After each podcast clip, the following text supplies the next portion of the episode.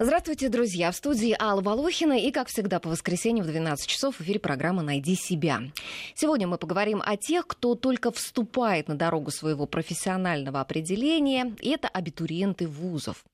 Начало августа – это решающая стадия в поступательной кампании, и для тех, кто не до конца еще уяснил для себя все тонкости правил приема, сегодня, 2 августа, еще не поздно, и даже скажу больше, сегодня остается последний день, чтобы разобраться во всех тонкостях и не совершить ошибку, потому что завтра, 3 числа, решающая дата для тех, кто поступает э, в первой волне на бюджет. А, поговорим не только о процедуре поступления, но также и о новых правилах, которые введены в этом году подробно. Э, уже сейчас понятно, к примеру, что проходные баллы увеличились, потому что теперь дополнительные баллы аж до 20 дают за портфолио. Узнаем конкретно, за какие достижения сколько дают. Обсудим вообще, справедливо, несправедливо, хорошая ли это новация, нравится ли она вам тоже. Я предлагаю и э, вам, нашим слушателям, тоже подключаться к разговору. Я напоминаю, наш телефон 232 15 59 9, номер для смс 5533, первым словом пишите «Вести», также можете в Твиттере оставлять свои комментарии и на Фейсбуке на страничке программы «Найди себя интересной профессии». Ну и также мы еще поговорим о том, а, как поступают в наши вузы иностранные студенты, не отнимают ли они бюджетные места у россиян, для чего вузу и стране в целом обучение иностранцев, что это нам приносит, ну и о многом другом. И теперь я представляю наших гостей. Сегодня со мной в студии советник ректора Российской Академии Народного Хозяйства и Госслужбы при Президенте, ведущий научный сотрудник Центра экономики и непрерывного образования Гульнара Краснова. Здравствуйте, Гульнара. Здравствуйте. И заместитель проректора Высшей школы экономики, доцент Дмитрий Дагаев. Дмитрий, здравствуйте. Добрый день. Ну, итак, в этом году в очередной раз поменялись правила приема. В последние 10 лет, наверное, каждый год меняются правила. Наверное, только 13 год был более-менее спокойный. А давайте начнем, наверное, с портфолио. Вот скажите, каждый ли вуз самостоятельно определяет, за какое достижение сколько баллов он дает, или это определено централизованно? И вот сколько за какие достижения дают, так сказать, сколько весит драм-кружок и кружок по фото? А, на самом деле каждый вуз э, определяет э, количество баллов, которые он выставляет за те или иные достижения самостоятельно. И если посмотреть на статистику, то разброс э, здесь будет очень большим даже среди вузов одной и той же э, направленности, категории. одной и той же категории. А я думала класса, как бы там топовые вузы, не топовые. Даже по одному направлению, скажем ага. так. Э, вот среди самых часто встречающихся достижений, за которые абитуриенты могут э, получить дополнительные баллы, это сочинение, которое стало э, при желании оцениваться вузом. Здесь можно получить тоже до 10 баллов за это сочинение. Это аттестат с отличием, который раньше никак не учитывался при поступлении в вузы, теперь за него вуз по своему усмотрению может давать определенное количество баллов. Ну и довольно прилично. Вот я посмотрела, кстати, в МГУ, э, представители МГУ мы тоже приглашали на эту программу, они не пришли, к сожалению. А, за аттестат они дают 6 баллов с отличием, за сочинение 10, за э, ГТО 4 балла. Ну, кстати, Абсолютно. 4 балла очень прилично вообще. Так можно себе наприседать-то 4 балла, неплохо. Угу. Абсолютно. Здесь разброс очень большой. Действительно, спортивные достижения э, в соответствии с рекомендациями Минобра теперь тоже приносят определенные баллы. И тоже до 10 баллов можно на этом получить до по усмотрению за вуза. спорт? Э, легко. Ну, легко или нет, это отдельный ну вопрос. Ну, да, да, Тем да. не менее, эти достижения тоже варьируются. Одно дело, если ты сдал норму ГТО, другое дело, если ты стал олимпийским чемпионом. Ну, а... Да, олимпийских чемпионов у нас немного, в общем-то, не жалко им и дать побольше. Угу. Поэтому на самом-то деле все в руках вуза. Проблема здесь скорее в другом. Проблема в том, что эти правила стали известны буквально вот недавно. И у абитуриентов... За сколько они стали известны? Про ну, портфоль... Вообще, ну... в принципе, про портфоль давно говорят. И некоторые даже вот там родители первоклассников уже начали запасаться там какими-то папочками, туда складывать достижения детей. В некоторых школах этим даже озаботились. И даже школы э, это сами, не полагаясь на родителей, тоже делают. Ну а вот э, приняли уже это как бы законодательно, закрепили приказом. Когда? Эта система используется вот в этом году первый раз. И понятно, что, например, подготовиться, выполнить там, например, звание кандидата в мастера спорта за вот этот вот год ну, да. невозможно. Угу. И в этом, мне кажется, есть определенная проблема. Когда правила меняются достаточно часто, у абитуриента нет возможности а, выбрать стратегию поступления, которая бы позволила ему получить соответствующие баллы. Ну, Поэтому... То есть плани... какое-то долгосрочное планирование в таких условиях невозможно. Вот важно, чтобы система в какой-то момент стала стабильной. Конечно, да. когда каждый год меняются правила, это вызывает определенные проблемы. Угу. Ну, еще за Олимпиады дают а, баллы, да, и причем вот, вот, кстати, за Олимпиады вот это вот мне новшество больше понравилось, чем, скажем, какие-то другие, потому что вот с аттестатами очень спорно. Но мы же все знаем, да, э, как бывает с медалистами. В школе говорят, будем тянуть на медаль. Не всегда даже родители и дети этого хотят. А, тем более в те времена, когда эта медаль ничего не приносила. Сейчас будут тянуть на медаль с еще большим энтузиазмом. То есть получатся липовые аттестаты а, с отличием. И причем эти а, медалисты, они часто ЕГЭ-то сдают на довольно средние баллы, что показательно. Вот. Потом, опять-таки, а, с помощью ЕГЭ убрали коррупционную составляющую из вузов, когда на экзамене могли своим абитуриентам завысить баллы. А, в последние годы это было невозможно. Здесь дали возможность э, проверять вузам сочинения и добавлять э, там, по 10 баллов. 10 баллов очень прилично, можно своему абитуриенту накинуть. Вот здесь такая вот, мне кажется, есть опасность. Ну и опять-таки значок ГТО, там это удостоверение тоже найдутся люди, люди, которые это смогут купить. Вот как вы считаете? Знаете, я думаю, что это все вопрос академической репутации вуза. И вузы к ней, на самом деле, сейчас относятся очень серьезно. И если даже... То есть мы стали более цивилизованы, и вузы Я думают очень серьезно о своей да, репутации. Да, и поэтому, знаете, вот как бы таких вот перекосы, я, честно говоря, сомневаюсь, что они вот будут. Может быть, то, что первый год это ввели, и будет какая-то некая отработка, как это сработало в итоге на приеме, на качестве. Но ведь даже среди этих э, достижений, о которых мы все говорили, всего на самом деле два обязательных, две категории. Да? То есть это как раз спортсмены и э, медалисты. Ну, Нет, за Олимпиаду тоже прилично дают, я посмотрела. Нет, я имею в виду вот тогда, когда они должны быть учитываться, эти баллы, в обязательном порядке. Все остальное идет на усмотрение вуза. Включать сочинение, не включать. А вот эти две категории, они должны быть обязательно mm-hmm. оценены по баллам. Mm-hmm. Да? И опять же, э, оценка вуза вот в баллах этих двух категорий, она будет э, либо решающей, либо нет. Да, скажем, у нас в Академии вообще три балла за э, отличный аттестат mm-hmm. даем. Mm-hmm. А за Олимпиаду два балла. Mm-hmm, mm-hmm, Поэтому это вопрос уже как бы... Ну вот, кстати, тоже и вот про аттестаты, да, ведь в сильных школах намного сложнее получить пятерку, чем в, там, в дворовой слабой школе. Получится, что из дворовой школы с меньшими знаниями дети будут выходить с красивыми аттестатами и получать свои там какие-то баллы а, при приеме в ВУЗ. Ну, вот тоже тут как-то вопрос справедливости и честности, он вот так вот, знаете... Ну, вы же знаете, что у нас всегда к медалистам было особое отношение, да? Вот. То есть всегда эта категория выделялась. Вот. Чтобы получить медаль, все-таки ну, нужно сильно постараться. У меня тоже такая медаль была. Я помню, как мы учились. Вот, поэтому все-таки нужно какие-то вещи давать, чтобы хотя бы поощрять э, вот у ребенка это стремление. Мы не говорим сейчас о негативе, а мы говорим о положительной семье, положительном ребенке, э, который знает, да, что если он будет учиться отлично, а там ведь нужно учиться Но если он будет отлично, он сдаст прекрасно ЕГЭ да, и получит свои верно. баллы. Зачем тогда дополнительно здесь, когда мы знаем нашу слабую сторону, еще и поощрять вот этот аттестат, устраивать ну, конкурс там ведь не так много дают за это. Я вас уверяю, ну, высшее количество баллов. баллов. Ну, 6. У нас 3. У вас 3, а где-то да, а где 6, а где-то, может, еще и больше, да. да. Дмитрий, вы что считаете? Мне кажется, здесь важно разделить вот эти вот достижения индивидуальные на несколько категорий. Первые категории достижений – это те достижения, которые непосредственно связаны с профилем э, направления, в котором абитуриент поступает в ВУЗ понятно, что если он проявил себя в Олимпиадах, которые, может быть, не входят в перечень Министерства образования, и поэтому не могут дать крупную льготу, я имею в виду льготу первого без, или второго без порядка, да, испытания пройти то без экзамена. Все равно э, каждая программа про себя хорошо понимает, вот участие в каких конкурсах или мероприятиях, которых проводится гораздо больше, чем э, зафиксировано в перечне Министерства образования.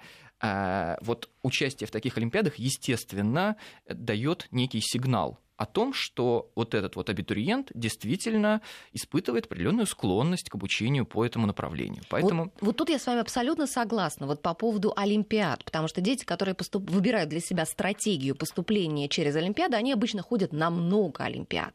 Не, не в каждой из них они становятся победителями, да, не каждая им может дать, там, скажем, право поступить без экзамена, но тем не менее это большой труд, это работа головой, и то, что им какие-то дополнительные баллы, эти дипломы дипломы принесут, это мне, мне вот лично кажется достаточно справедливым.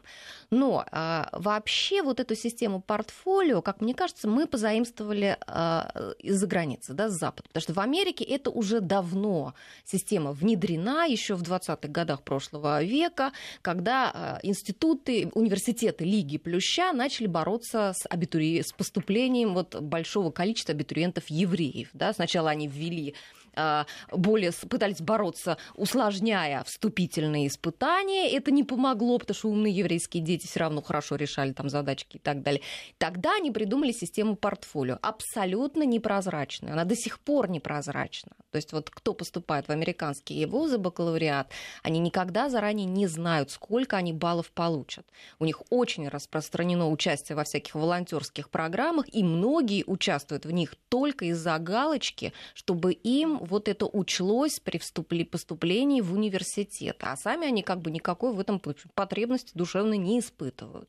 Вот это достаточно какая-то, мне кажется, порочная система. Нам-то она зачем нужна? Ну вот у нас есть ЕГЭ, давайте уже отладим ЕГЭ, который, в общем-то, ну правильной дорогой-то идем, да, вот с этим ЕГЭ, только его нужно отладить.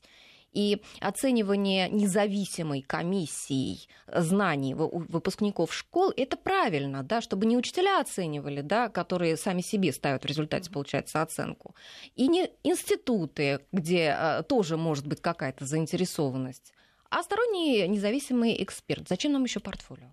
Ну, вы понимаете, ЕГЭ это все-таки конвейер, а мы говорим о неком, скажем, персонализированном подходе к отдельному абитуриенту. Да? Вот, э, когда иностранцы присылают документы в ВУЗ, даже в российские, э, вот все эти документы, о которых вы говорили, сертификаты, волонтеры, они даже нам присылают. То есть это как бы вот нормальная практика за рубежом, что вот человек хочет показать. Особенно это срабатывает на каких-то пограничных ситуациях, когда равное количество баллов, uh-huh. да, и там уже, э, скажем, миссия вуза, что он хочет привлечь uh-huh. спортсменов, да, uh-huh. или он хочет там каких-то особо талантливых по математике, по физике, да, он определяет это для себя, и для него это становится, ну, такой сигнальной карточкой. Поэтому вот скорее это вот на пограничных случаях хорошо очень работает и ну, нормальная совершенно практика. В общем, это какой-то эксперимент, да, на результаты которого еще нужно смотреть и как-то Я думаю, оценивать, что через год мы сможем об этом точно сказать. на какой-то шаг, да, от вот этого, потому что вблизи это все вот сразу сейчас мы не можем, да, вот точно оценить. Тем ну, более наши абитуриенты сомнений... этого года еще не успели подготовиться к ним как следует. Ой, да. А, хорошо, поговорили о портфолио. Давайте тогда, а, наверное, э, поговорим о процедуре зачисления. Вот одно из важнейших изменений этого года, может быть, даже самое важное, которое все решает, это оригинал, э, изменение с оригиналами аттестата. Да, решение это многие тоже критикуют и считают, что оно существенно ухудшает условия приема, а, шансы для абитуриентов, причем для достаточно сильных абитуриентов. Говорят, что это условие а, даст возможность э, слабым вузам получить сильных выпускников, которые могли бы выбрать для себя более какой-то приличный вуз. Но в этих условиях они не рискнут сделать этот шаг. В чем дело, Дмитрий? Значит, да, смотрите, что произошло. В прошлом году поступление было устроено следующим образом. Каждый абитуриент мог разослать э, свои результаты, я имею в виду подлинник или копии аттестата, ну, там, вплоть до 15 различных программ. И участвовать, соответственно, в каждом из этих 15 конкурсов. После того, как вузы объявляли э, границу зеленой волны, это кого они были готовы. Когда там 27 или 30 Это было в конце июля, сейчас, что было в прошлом году, я уже по датам, может, ага. не помню. А, значит, после этого абитуриент получал стопроцентную вероятность поступления, если обнаруживал себя в соответствующем списке, и, до третьего числа, доносил да? до свой оригинал аттестата принести. на ту программу, угу. которая ему понравилась больше из тех, которые сделали ему предложение. Так. То есть он жил в каком-то смысле совершенно спокойно. Он сделал все, что мог, и ждал э, результатов конкурса, то есть это был уже, это зависело уже не от него. В этом году ситуация принципиально иная. В этом году абитуриент участвует в конкурсе только в том случае, если он принес на программу оригинал своего аттестата. Что это означает на практике? Это означает, что ты участвуешь в одном единственном конкурсе. И... Как в советские времена.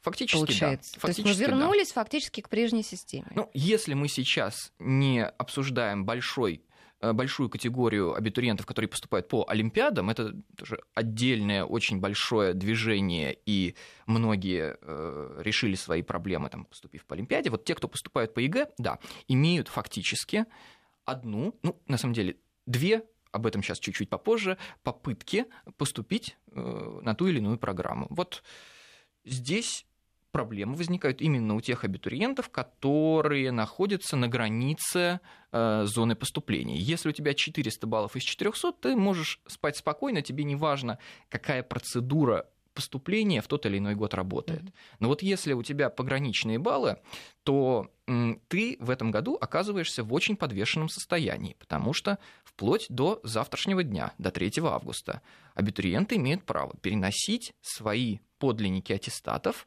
ну, по тем программам, э, куда они раньше отнесли копии. Угу. Значит, что может произойти? Представьте, что сегодня хороший абитуриент уверенно проходит на ту или иную программу.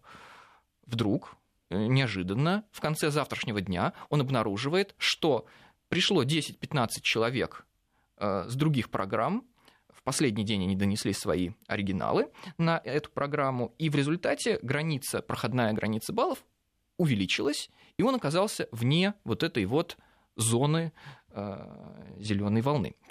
И здесь у него фактически остается последний шанс после этого. Это так называемая вторая волна.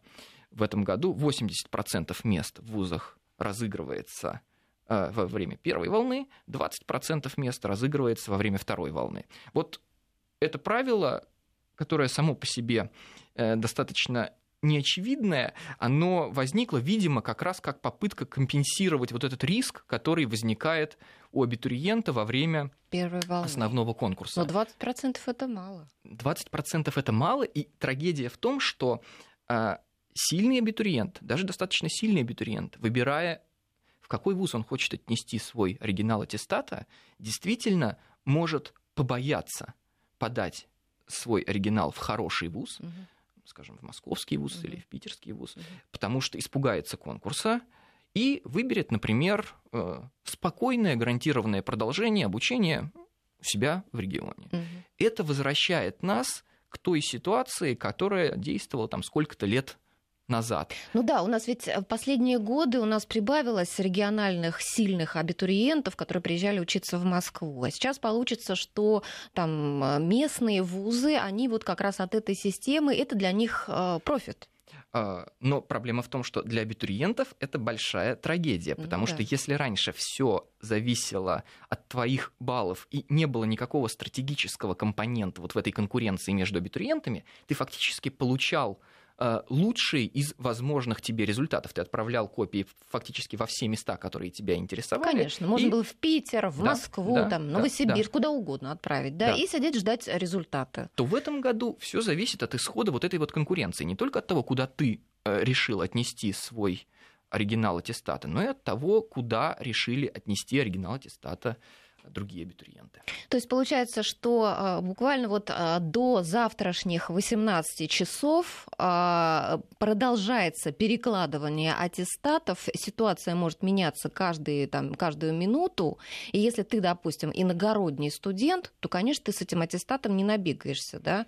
В этом еще одна проблема. Если раньше система, которая действовала в прошлом году, например, сделала для региональных абитуриентов открыло очень широкие возможности, поскольку не нужно было перемещаться из одного города в другой, то сейчас фактически э, в течение вот этого вот одного оставшегося дня и одного дня, который будет между первой волной и второй волной, э, переехать из одного города в другой будет не так-то просто. И в этом проблема. То есть учитывается в этом году очень ограниченный спектр предпочтений абитуриента.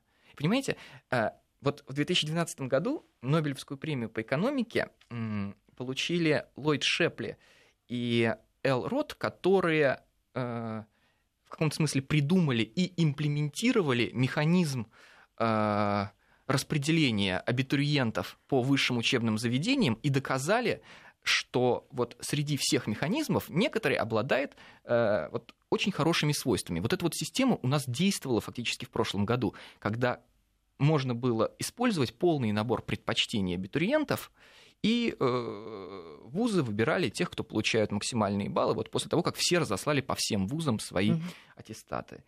В этом году тот результат, который получится в результате вот этого вот распределения абитуриентам, абитуриентов по вузам будет однозначно хуже. И это для абитуриентов, по крайней мере. И это совершенно строго математически доказанный результат. Вот совершенно непонятно, почему э, вот эта вот практика, которая э, те результаты, которые были получены 50 лет назад и внедрены, например, в Соединенных Штатах в течение последнего последних десятилетий, почему вот мы от этой практики в этом году отошли. Ну вот, кстати, мы э, с портфолио переняли, да, опыт э, спорный у американцев, а вот с той системой, которая у них есть э, при поступлении в вузов, когда абитуриент может подать в любое количество лучших университетов, быть сначала туда принятым, а потом из этих вот университетов, в которые он уже принял, э, принят, выбрать, куда он пойдет. Вот лучше мы эту систему переняли приняли. Вот как вы считаете, Гульнар? Ну, я считаю, что да, есть ведь еще другие жизнеспособные системы. Угу. Британская система ЮКОСа, да, угу. то есть там 600 тысяч человек участвуют ежегодно, так сказать, в конкурсе. Со всего мира. Со всего мира, причем сдающих э, ну, э, A-level экзамены, да, которые являются вступительными, э, сдающим одновременно в разных странах, да, то есть, но при этом есть централизованная система.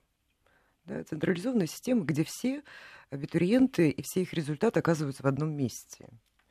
И в течение э, двух месяцев вузы, которые видят предпочтение абитуриента, там обычно один лучший, один средний, один слабый, они уже, так сказать, вот работают с этим пакетом документов студентов в электронном виде, естественно, все, да, и 17 э, августа, значит, вываливают все это в общую сеть, и каждый Абитуриент заходит опять же в свой личный кабинет и видит, какой вуз ему сделал предложение. Причем у них выбор уже на последнем этапе три вуза становится. То есть пять, три, да, там уменьшается. Вот. И опять же, даже вот после этого этапа у них, э, скажем, как наша вторая волна, там, ну, может быть, не 20%, процентов 10 студентов, скажем, которые недовольны э, выбором, который им сделали, могут еще попробовать э, на какие-то освободившиеся места или вот эти незанятые, подать в какой-то другой вуз, открепиться и прикрепиться. Ну, то есть риска нет, Абсолютно да, что ты никакого. как-то... То есть все да? окажутся там, где они окажутся. И да? по оптимальному решению. Совершенно верно. То есть вузы, вот то, что сейчас происходит в приемных комиссиях во всех вузах, да, это вот люди, которые уже, по-моему, неделю не ходили домой, да, то есть, mm-hmm. которая это же не только нервничают абитуриенты, да, это, естественно, вузы нервничают, наберут они, не наберут. И кого наберут? И кого наберут, как это будет учиться, все. Эта ситуация, в общем, такая патовая, каждый год она создается. Мы пытались уйти от этого с вступительными экзаменами, а да. сейчас, в общем, опять эта ситуация mm-hmm. возникает вот э, какого-то нервного срыва, социальной напряженности, я бы так же сказала. Mm-hmm. Конечно, мы сделали А, и нам нужна централизованная система. Вот мы с Дмитрием об этом говорили перед началом, mm-hmm что, конечно, нужна централизованная система, чтобы уже вот вузы могли не спокойно работать. Два месяца, три месяца, то есть и, так сказать, вот спокойно выбирать всех кого. Ну вот мы заговорили об Англии и Америке. Давайте, может быть, перейдем а, к вопросу об иностранных студентах, которые приезжают к нам учиться. Mm-hmm. Некоторые тревожатся, да, из а, наших граждан, родителей абитуриентов и самих абитуриентов, не отнимают ли иностранцы бюджетные места у россиян. Вот кто к нам едет и на каких условиях?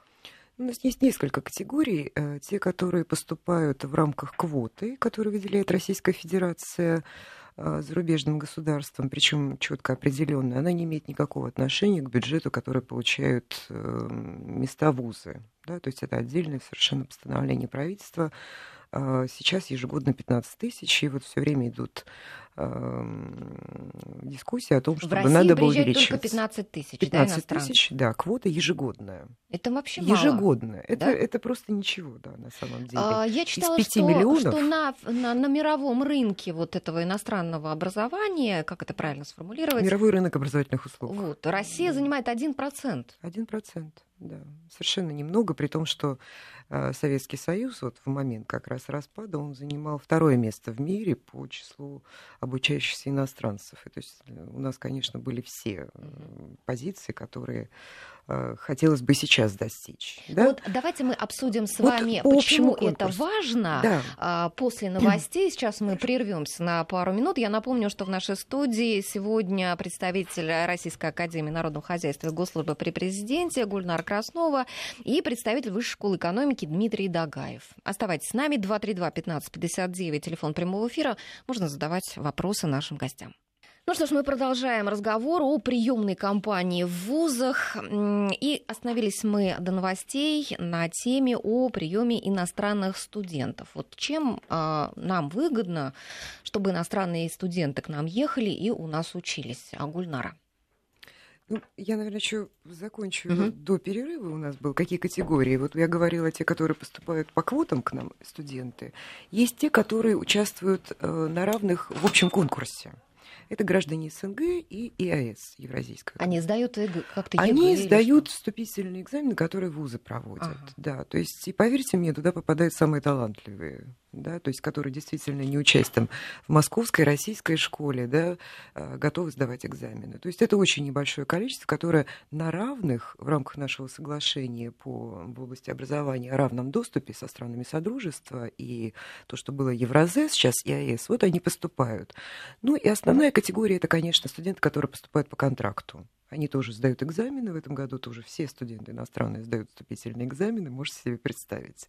А учатся уже они у нас здесь на английском да, языке многие э, программы ну, предлагаются? Ну, много вузы предлагают сейчас э, таких программ. Ну, как много, по сравнению с тем, что было раньше. Да, но основной язык все таки русский остается. То есть они сначала год тратят на изучение языка на подготовительных факультетах и потом переходят на а, основные образовательные программы в случае успешной сдачи. Ну и срок, конечно, обучения а, крайне для них увеличивается. Этот год бакалавриат у нас 4 вместо 3 европейского, да, и 2 года магистратуры вместо года европейской. То есть вот в этом смысле мы очень неконкурентоспособны по срокам обучения. Вот. Едут сюда э, студенты заинтересованные, видимо. А что именно, вот их именно в российском образовании заинтересовывает?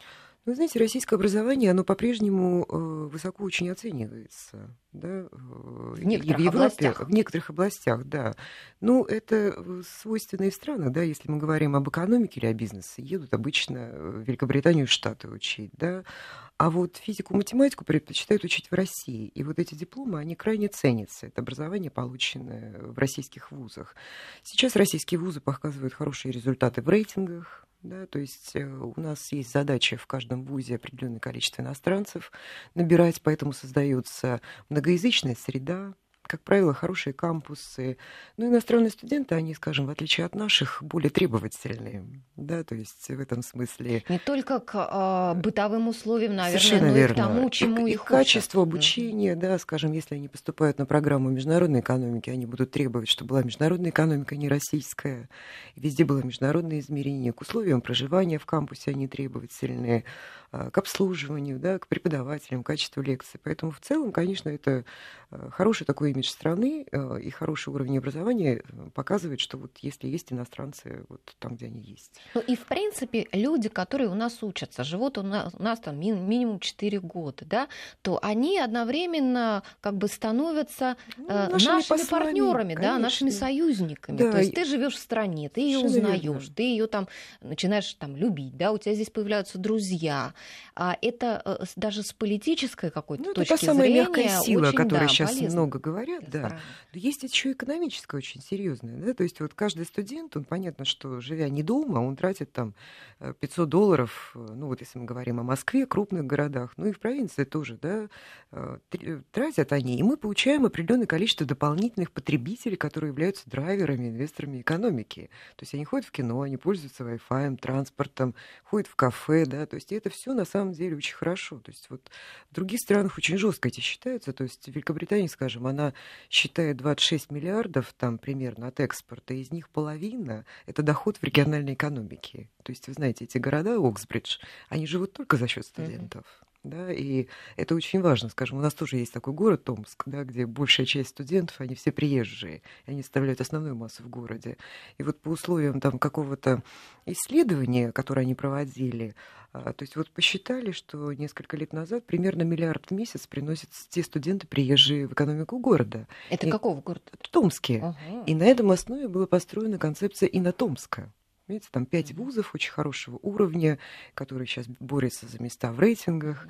Да, то есть это очень интересный э, вот, факт, который мы все время как бы опускаем, говоря о мягкой силе, говоря о том, что у нас студенты что-то забирают у наших студентов. Да, то есть э, нужно гораздо шире, наверное, с точки зрения экономики, вот, которые нам очень сейчас нужны, вот эти дополнительные факторы, драйва потребителей, вот студенты как раз могли бы.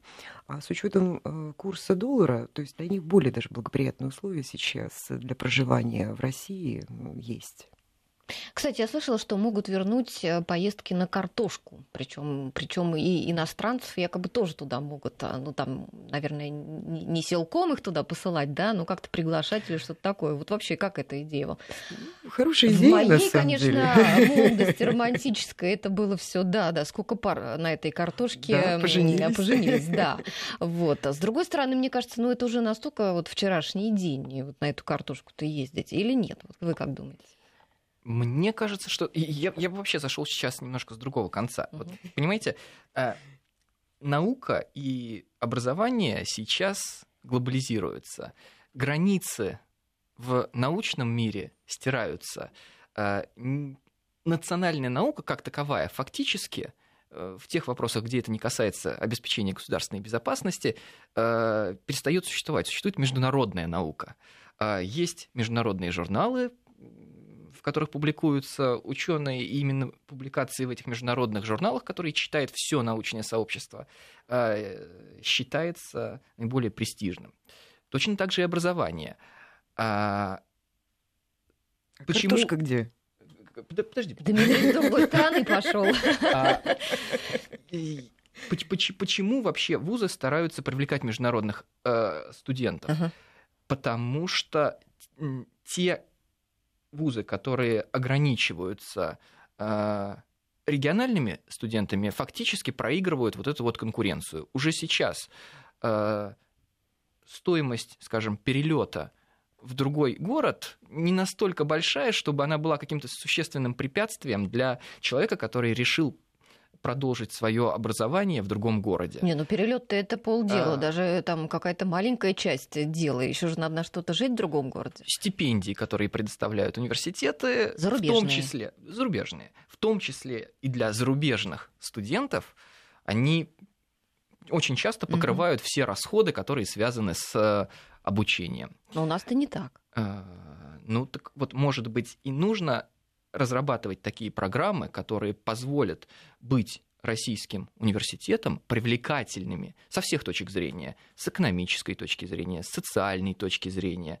с, естественно, образовательной точки зрения, привлекательными для э, всех абитуриентов, в том числе и для иностранцев, и в том числе для тех, кто не говорит на русском языке. Конечно, это все привлекательно, вот на мой прогрессивный взгляд. Гульнар. Мне кажется, что здесь немножко другое. То есть речь идет на самом деле, что поехали на картошку, но мало того, что познакомились, еще денег заработали. Им же нужно на что-то жить, вы понимаете? То есть вот у нас же трудоустройство иностранных студентов, хотя оно вроде как разрешено сейчас, да, и более благоприятные условия созданы в течение вот последних двух лет, все равно незначительно. Вот если бы вузы создавали, там, скажем, для них места трудовой деятельности, угу. даже на территории кампуса. Вот многие студенты бы сказали спасибо. Да не только иностранные, им, и да, наши бы сказали им спасибо. нужно на что-то жить. Совершенно верно. Да, да, пока понимаете? учится. А вот с этим вопросом, конечно, все, все гораздо сложнее. А вот мы ставим такие задачи, да, э, в нашей сегодняшней программе. Если нас э, слушают там в Министерстве образования или где-то еще, да, что давайте подумаем над тем, чтобы а, и привлекать иностранных студентов там, и предоставляя им работу, и предоставляя какую-то возможность э, оплачивать свое проживание здесь, и про своих студентов тоже не забывать в этом отношении. Еще важная тоже э, тема э, в вопросе поступления кредиты да, многих очень пугают кредиты, вот эта вот кабала кредитная. Что сейчас с образовательными этими кредитами, какие проценты, какие условия, вообще насколько это разумно и перспективно вот для наших студентов, как вы считаете?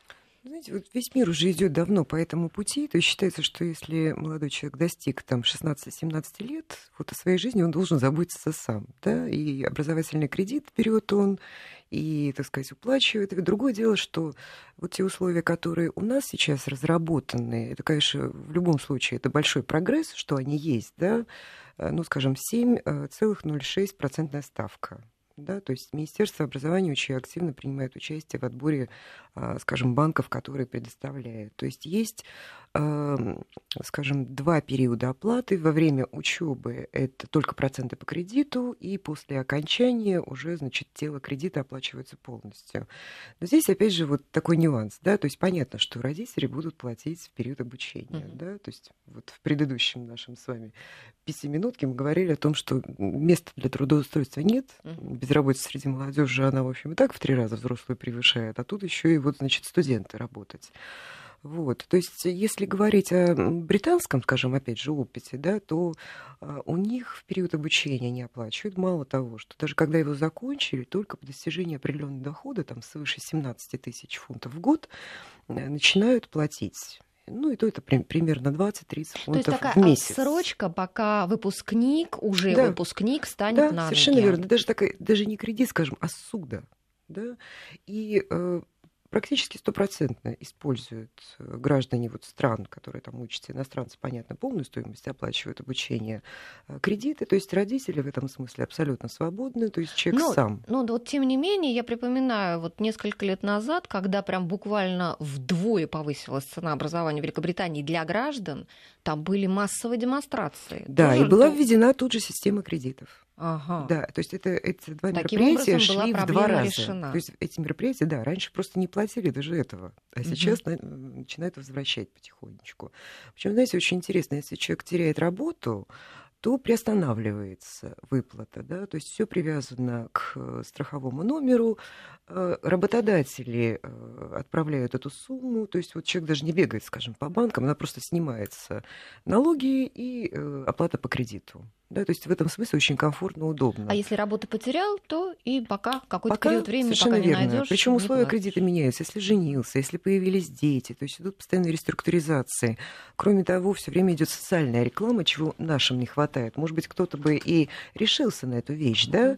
Вот. Но тем не менее, социальной рекламы зачем это, как, вот, почему, да? Этого пока нет. Понятно. Ну что ж, продолжим а, беседу. Мы буквально через минуту вернемся в эфир. Сейчас у нас новости. Зачитаю сейчас смс от наших слушателей. Иностранцы отбирают общежитие в СПБГУ. А, всех иностранцев селят на Васильевский остров, а остальных первокурсников в Петергоф, откуда ехать до университета два часа с пересадками. Вот такая жалоба от нашего слушателя. Проблема с общежитиями, она, наверное, самая существенная вообще в целом для всех вузов. Да? А, ну вот опять же несколько слов о зарубежном опыте. Правительство Японии э, посчитали, что вот им нужно увеличить два раза число иностранных студентов и сделали вывод, что не хватает для этого только общежитий и мест, вот, где могли бы проживать. Ну, Япония там, сами понимаете, еще хуже, чем у нас в этом смысле. Вот. И был прям план, начали строить, э, дали налоговые льготы для арендодателей, которые жилье сдают, да, создали некие фонды, студенческие дома для студентов. То есть, понимаете, вот это такое комплексное решение, э, скажем, вот целого государства вот этого вопроса. Потому что в любом вузе есть проблемы с общежитием. Кстати, еще и, такой вопрос. Вот, а, инос... И не только. Да, да. иностранцы. Ведь а, у нас демографическая проблема существует. Да? Нам а, необходимо привлекать а, мигрантов на рабочие места. Да. И, конечно же, люди, которые получили здесь образование, они гораздо более ассимилированы, они более внедрены там, в нашу культуру, да? они там получили наше образование. Мы уже понимаем, какая у них квалификация. Конечно, нам гораздо выгоднее иметь в нашем, э, на нашем рынке труда именно таких людей, чем... Да, была тех... такая инициатива из общественной палаты, э, чтобы дать статус соотечественника уже студентам, которые закончили. На самом деле миграционная политика э, для талантливых она везде, во всех странах ведущих мира, потому что если мы сейчас только столкнулись с сокращением трудоспособного активного населения, то страны Европы это уже давно идет старение населения. Мы сейчас, кстати, по одному проценту в течение 10 лет будем терять. То есть до 10% у нас, так сказать, вот а, до плюс 10 лет, от 2015 года будет идти эта ситуация. Конечно, нам лучше вот брать тех, кого мы отучили причем mm-hmm. даже еще и за их деньги. Mm-hmm. Конечно, нужно создавать эти условия, это нормальная абсолютно практика. А другое дело, что у нас вот наше миграционное законодательство пока, в общем, особенно не позволяет им оставаться. Все равно нужно жениться, нужно еще какие-то вот там вещи делать, да. Вот, вот так что высококвалифицированные для ВКСников у нас хорошо отработано, а для просто квалифицированных миграционное законодательство не, не отработано. И в итоге они все разъезжаются, вместо того, чтобы, так сказать, вот нам экономику в том числе и поднимать. Ну, какая-то, какая часть, какая-то часть уехавших тоже неплохо, чтобы они наши, наши интересы интересы представляли там где-то, хотя уезжает. бы даже как-то косвенно. Уезжает вообще mm-hmm. вот 90%, 95 уезжает процентов. Остается очень немного. Mm-hmm. А вот я бы хотел как раз в связи с этим сказать, что не менее важно э, возвращать тех, кто получил образование за рубежом. Ведь у нас сейчас все больше и больше абитуриентов уезжают получать образование, как правило, в западноевропейских или американских университетах. Mm-hmm. И нужно постараться сделать так, возможно, придумать соответствующие программы, и они уже существуют сейчас, а, программа «Глобальное образование», чтобы а, после получения образования эти а, россияне возвращались к нам, продолжали работать в российских университетах или в российских компаниях. И в этом нет ничего плохого, потому что, ну, надо в том, признать... чтобы они учились там, вы ну, имеете нужно, в виду? Ну, нужно признать, Вопрос что... только в рынке труда. Правильно, но нужно понимать, что если э, ты получил качественное образование в хорошем университете, там, который входит в топ 50 э, э, мировых университетов, например, то с трудоустройством на глобальном рынке проблем не будет. Вот нужно сделать так, чтобы у нас в России Условия были соответствующие были трудовые места, угу. э, в том числе для университетов, э, в том числе в университетах, чтобы эти граждане могли возвращаться и приносить пользу нашему. Ну, вопрос только в общей экономической политике. Мы отдельными мерами это не сможем решить. У нас сейчас безработица среди молодежи в три э, раза выше чем взрослая уже сейчас. Да, ну, то не есть... только в нашей стране не вот только такая в нашей, проблема, да, это вообще глобальная наш... проблема мировая. В, друг, mm-hmm. ну, в других странах там и в 5, и в 10, mm-hmm. но то, что у нас сейчас, это ведь источник социальной напряженности. Естественно, люди заканчивают э, и э, едут в ту страну, где есть работа. Да, то есть не то, что вот э, возвращаются на родину, с удовольствием возвращаются на родину, если есть где работать. Да, потому что это же вложения-то были огромные сделаны. Вопрос от слушателя. Как попадают в целевой набор? А, то есть я скажу понятнее, что вот как поступить без экзаменов, получив направление от предприятия. Ну, а, тут я даже могу сама ответить, наверное, и вы меня поправьте тогда или дополните, что, во-первых, нужно поискать на сайте вуза, с какими предприятиями он сотрудничает, затем связаться с этими а, предприятиями, а, которые вы считаете более перспективными, пройти у них конкурс. А, к примеру, если вы хотите хотите а, поступить в Московскую юридическую академию, то можно заглянуть на сайт. А, Мосгорпрокуратуры. Вот я тут такую информацию в интернете прочла, что там каждый год объявляют конкурс, вывешивают список документов, которые нужно предоставить для участия в нем, и э, кандидатов собирают и с отобранными э, дают тогда вот отобранным направление на целевой прием. Э, точно так же с медицинскими вузами. Можно зайти в поликлинику, даже вот ближайшую к вашему дому, попросить у них э, целевое направление. Возможно, дадут. Для пединститута можно попросить направление в школе, ну и так далее, да, вот таким образом. Но нужно учитывать, что на целевом приеме тоже бывает конкурс. И в этом году поднялись баллы у тех, кто идет по целевому приему, они обычно бывают достаточно низкими. В этом году в некоторых вузах эти баллы подросли. Поэтому нужно родителям обязательно отслеживать процесс, не расслабляться, тоже подсчитывать баллы, как и тем, кто идет по общему конкурсу, а, и смотреть рейтинг целевиков, потому что можно пролететь. И, в общем, на всякий случай подать а, документы и на общее направление, вот в какие-то другие вузы, на общий конкурс. И еще вот какие подводные кадры, а, камни целевого поступлении, если человека отчисляют то он должен а, в трехкратном размере оплатить затраты предприятия, которое направило студента на учебу, то есть возместить там стипендию и там какие-то другие вложения, которые были сделаны. И существует еще система штрафов, если ты закончил по целевому направлению ВОЗ и не пошел работать на это предприятие. Там тоже все это нужно читать, вот когда вы подписываете договор, все это нужно читать в условиях, какие штрафы и так далее. Но с другой стороны, ведь а, при нынешних условиях бывают бывает очень даже неплохо, когда ты заканчиваешь вуз, а у тебя уже есть гарантированное первое место работы. Потому что, как вы вот, Гульна, рассказали, да, в 3%, э, в 3 раза больше безработицы у молодежи, чем у взрослых а, работающих, потому что многие очень с большим трудом находят первое место работы. Это есть такая тоже вот проблема. А, Еще хотела вас спросить, э, результаты ЕГЭ. Сейчас действуют они 4 года, да? И, а, то есть, ты можешь, вот не поступил в этом году, с этими же результатами пробовать еще три раза. Вот как вы думаете, вот на Западе очень распространена такая практика, что э, выпускники берут э, такой год на раздумье, год там на путешествие, на какие-то поиски себя и так далее, потому что ну, действительно в 17-18 лет очень трудно понять, Э, чего ты хочешь, да, вот какую тебе дорогу выбрать. Не получит ли распространение такое у нас, такая практика, или будут бояться все таки наши абитуриенты, что бюджетные места сокращаются, баллы могут повышаться, каждый год у нас меняются условия приема, и они вот такой год себе на раздумье не будут брать, как вы думаете?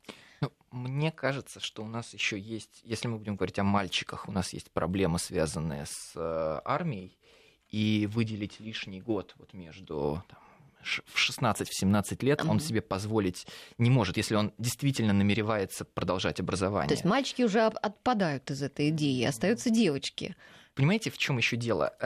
Как правило, вот взять время на раздумье нужно уже тогда, когда у тебя есть какое-то базовое образование, и ты пытаешься специализироваться в каком-то смежном направлений. Вот, например, после бакалавриата взять год или два на раздумье и потом поступить в магистратуру по соответствующему профилю, это достаточно часто встречающаяся траектория. Те, кто заканчивают школу, все-таки пока еще не очень хорошо представляют, а что такое э, образование само что такое высшее образование, каким направлением они хотят заниматься. Поэтому вот здесь я не думаю, что многие будут использовать эту возможность. Мне кажется, откровенно жаль. Вот этот год, Sabbatical Year его называют. Да-да-да. Э, Причем он, он же не только для, так сказать, вот, абитуриентов, да, студентов, для, он еще для преподавателей есть. Да, да, я, вот, я обожаю Sabbatical угу. Year. Да. У вас он есть в вашем Ну, у меня нету, ну, ага. наш ректор, он, в общем, э, очень сторонник этой идеи. Я ага. думаю, что когда-то введут в Академии первой. Ага. Вот. На самом деле, ведь в этот год они, кроме того, что путешествуют, они все время работают. И очень многие работают в волонтерских организациях и потом привозят то самое портфолио. То есть это не только вот такой год, чтобы раздумывать, да, в том числе, чтобы зарабатывать дальше себе э, возможность э, хорошего поступления в хороший университет. Mm-hmm. То есть практика очень распространенная и между уровнями, и до, э, конечно, армия не жмет, да, то есть есть возможность путешествовать, потому что все прекрасно понимают, что вот все закончилась учеба, началась взрослая жизнь, и вот эту вот границу немножечко э, оттягивают. Вот. Я думаю, что наши тоже войдут во вкус, ну, наверное, девочки. Вот. Мальчики, наверное, так и не войдут.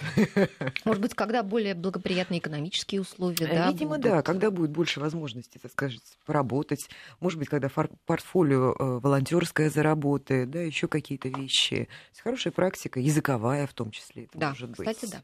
У нас остается примерно минута. Давайте как-то подведем итоги. Что бы вы хотели еще напоследок сказать Я бы хотел пожелать удачи всем абитуриентам, которые вот сейчас поступают в ВУЗ.